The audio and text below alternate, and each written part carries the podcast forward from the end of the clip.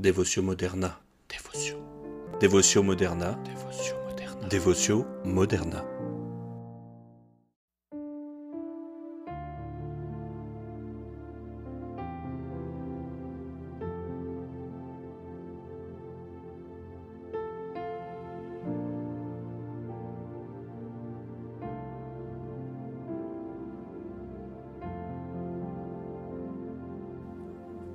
Seigneur, si jusqu'ici tu m'as fait mille grâces, il n'est pas bon que tu t'en lasses.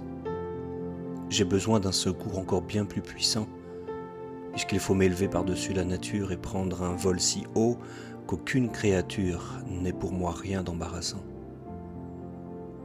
À cet heureux effort en vain je me dispose, tant qu'ici-bas, la moindre chose, vers ces faibles attraits saura me ravaler l'imperceptible joug d'une indigne contrainte ne me permettra point cette liberté sainte qui jusqu'à toi nous fait voler.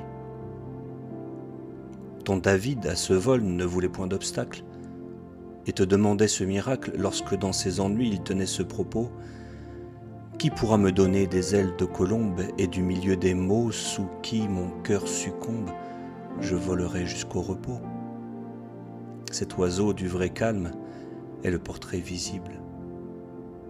On ne voit rien de si paisible que la simplicité que nous peignent ses yeux. On ne voit rien de libre à l'égard d'un vrai zèle qui sans rien désirer s'élève à tire d'aile au-dessus de tous ces bas lieux. Il faut donc pleinement s'abandonner à soi-même, s'arracher à tout ce qu'on aime, pousser jusqu'aux ciel des transports plus qu'humains, et bien considérer quels sont les avantages que l'auteur souverain a sur tous les ouvrages qu'ont daigné façonner ses mains. Sans ce détachement, sans cette haute extase, l'âme que ton amour embrase ne peut en liberté goûter tes entretiens.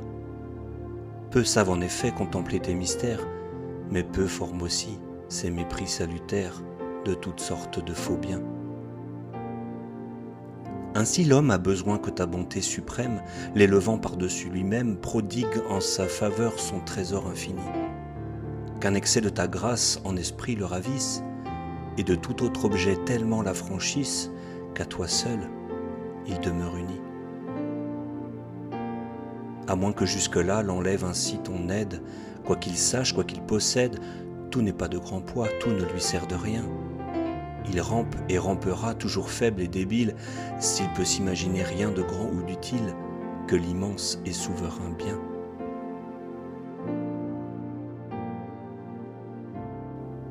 Tout ce qui n'est point Dieu n'est point digne d'estime, et son prix le plus légitime, comme enfin ce n'est rien, c'est d'être à rien compté.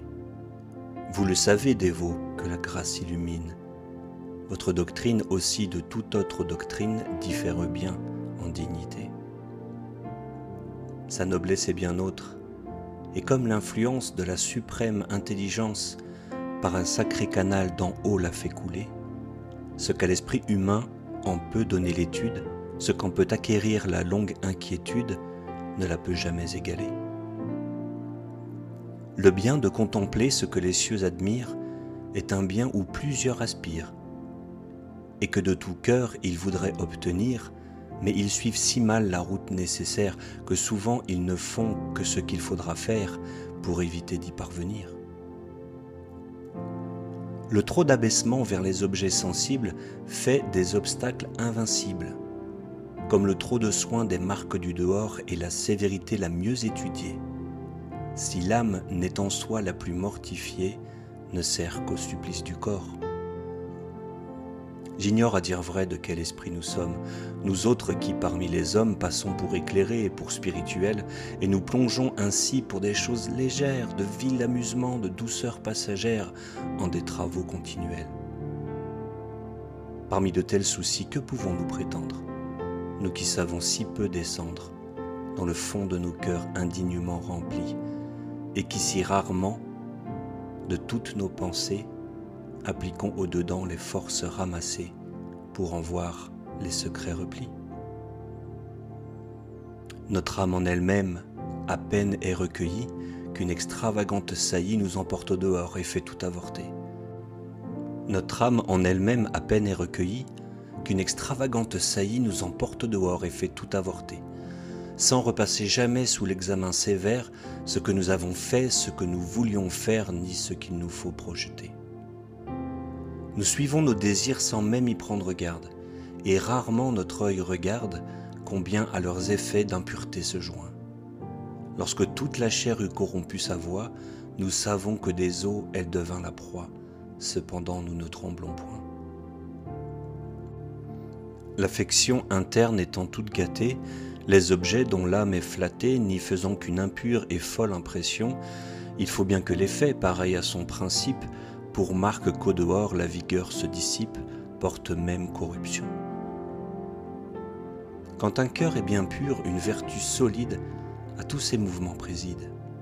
La bonne et vaine vie en est le digne fruit, mais ce dedans n'est pas ce que l'on considère, et depuis qu'une fois l'effet a de quoi plaire, n'importe comme il est produit.